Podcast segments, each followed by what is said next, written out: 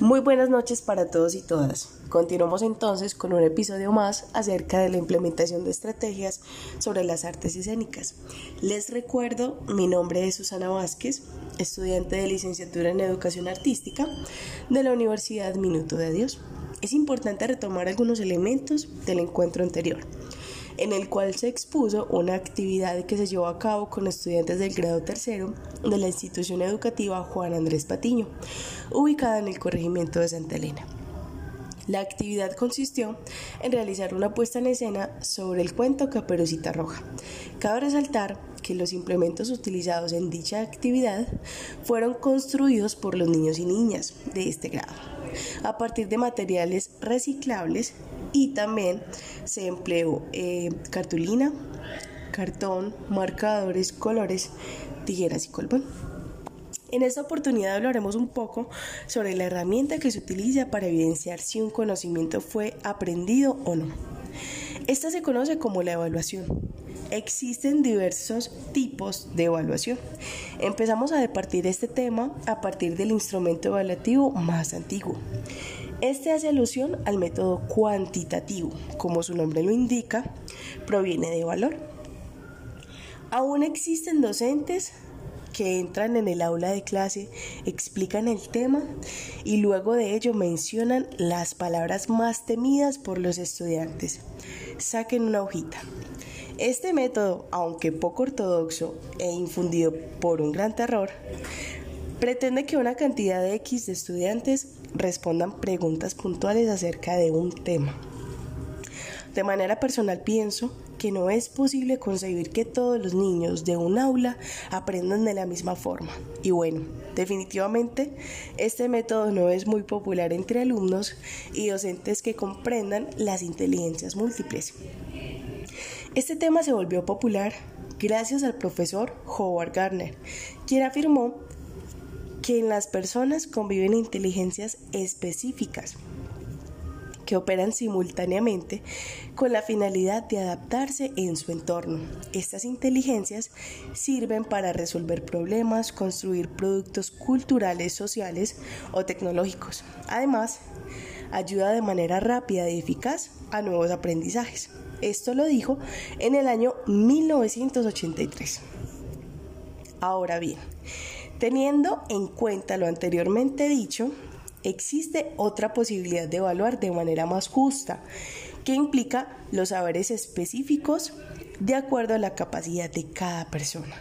Es importante resaltar que el método cuantitativo no es malo, solo que está un poco desviado de una educación para la vida. Surge entonces la necesidad de evaluar diferente y como resultado nace el método cualitativo, como su nombre lo indica, es alusivo a la cualidad.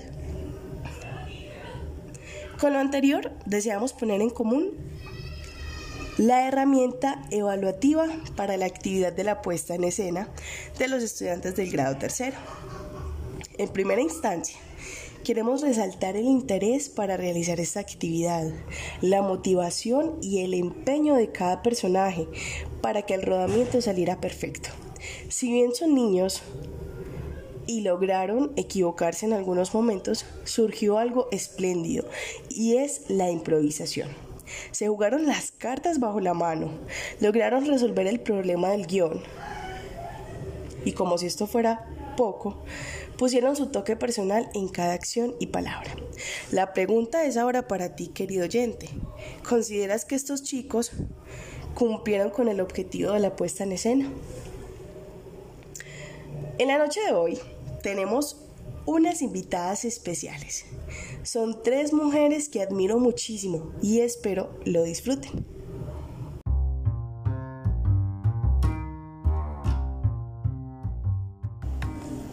Como lo prometido es deuda, nuestra primera invitada especial es Daisy Vázquez. Ella es licenciada en Pedagogía Infantil. Daisy, la pregunta para ti es la siguiente. ¿De qué forma se puede evaluar los niños y niñas de primera infancia? Hola, buenas noches. Gracias por invitarme a este espacio primera infancia no se evalúa ni con números ni con letras. Lo que se realiza es un seguimiento al desarrollo a cada niño y niña por medio de la observación en las diferentes experiencias o actividades que se realizan a diario, donde se implementa el juego, la lúdica, la recreación y los diferentes lenguajes expresivos como principal herramienta, ya que los niños y las niñas aprenden jugando.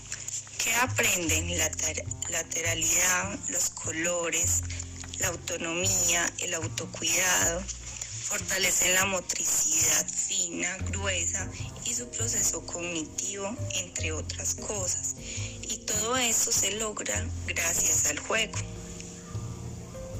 Y muchísimas gracias por el aporte que nos brindas. Considero entonces que el juego es una herramienta fundamental, tanto para aprender como para evaluar. Muchísimas gracias. Bien, como lo prometido es deuda, una invitada especial. Su nombre es Natalie Luján, ella es licenciada en Pedagogía Infantil. Vamos a hacerle la siguiente pregunta. Nati, por favor, respóndenos. Para ti, ¿cuáles son los criterios o técnicas de evaluación que se pueden implementar en la básica primaria? Susana, gracias por la invitación. Para mí es un honor estar acá contigo. Hablemos pues entonces de la evaluación. La evaluación es un proceso y no un suceso, es un medio y no un fin. Debe partir de la creencia de que todos los estudiantes pueden mejorar y aprender más y mejor. Cuando nosotros hablamos de evaluación formativa, hacemos alusión a que el estudiante puede comprender su proceso y mejorar a partir de este. También debemos comprender que la evaluación formativa tiene ciertas características importantes. Debe de ser sistemática, continua, participativa, en la cual se requiere un registro permanente de los avances de los estudiantes y su proceso con relación a los aprendizajes que deben de ser potenciados. Por eso es tan importante el criterio, el criterio para evaluar, porque este criterio nos describe aquello que se pretende valorar y que los estudiantes deben lograr para el desarrollo de sus competencias. Entonces, siempre es muy importante que el estudiante sepa qué se le va a evaluar y qué se espera de ellos. Nati, muchísimas gracias por ese aporte. Me pareció fundamental cuando resaltas que los estudiantes pueden aprender más y ser mejor, ser mejor cada día. Eso me parece genial. Y si lo transversamos con el área de educación artística, en este caso de las artes escénicas, ¿cuánto más podemos llegar a ser? Muchísimas gracias Natalie por ese comentario. Esto cada vez se pone mejor.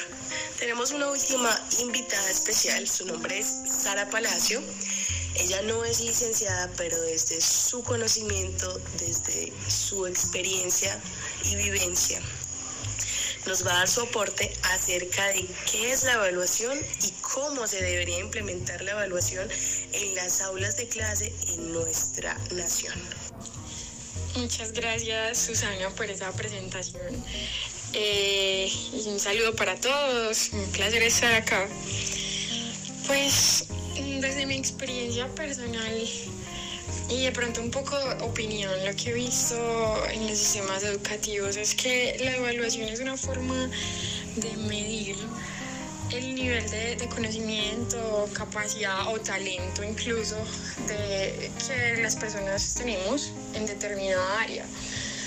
Ahora, ¿cómo se implementa? Creo que en ese momento en el país se implementa una forma un poco rígida de es una forma rígida en mi opinión de cómo se mide porque queremos todavía darle mucha importancia solo como a, a, unas disciplinas específicas que son normalmente las matemáticas, el español.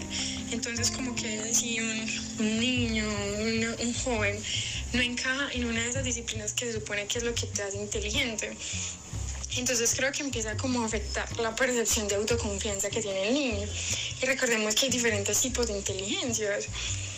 Eh, pues no solamente es que si matemáticas eres inteligente, pues no, hay personas que simplemente tener la capacidad de ser eh, es una inteligencia social, de, de, manejarse bien en diferentes entornos, desenvolverse.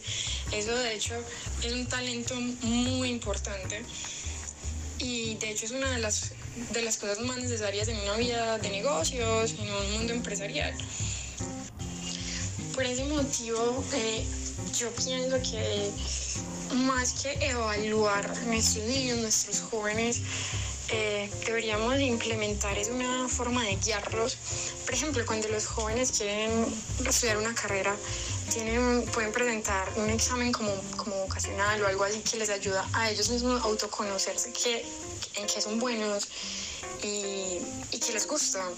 Entonces creo que eso sería una forma más, como más óptima de potencializar sus talentos, más que decirles eres bueno o eres malo. Porque al final creo que lo que hace es como bajar el autoestima y encasillar la inteligencia de alguna forma. Estamos en, un momento en el que podemos hacer desde podemos desarrollarnos desde un mundo empresarial hasta un mundo artístico. Esa, el arte el arte, pues las artes escénicas, todo esto, creo que es otra forma de potencializar mucho más eh, como personas y creo que también nosotros tenemos una, forma, una parte creativa que muchas veces está mutilada porque nos encasillan en que sea todo cuadrado, todo de la misma forma. Entonces, para mí sería más como una invitación de decir, ay no, está malo, está bueno, tiene cinco, tiene cero, es, está bien, eso es lo que sabes, eh, puedes irte por acá, puedes irte por acá, puedes trabajar en esto, más que simplemente medir y comparar con otras personas, porque al final cada uno tenemos nuestro propio, nuestro propio crecimiento. Sarita, muchísimas gracias por tu aporte. Realmente considero que muchas personas que conozco les ha pasado esto. El arte de una u otra forma se los cortan en su vida porque cuando fueron pequeños les dijeron, ay no, ese dibujo tan feo, o no sabes dibujar, no sabes pintar, no sabes cantar, y hasta ahí les llegó como el deseo por, por esa sensibilidad, ¿no? Por aprender, por, por tener curiosidad acerca de qué es el arte como tal. Bueno, muchísimas gracias a todos ustedes, eh, los oyentes, gracias a las invitadas especiales muy significativo cada uno de sus aportes y bueno, esperamos vernos nuevamente pronto. Hasta luego.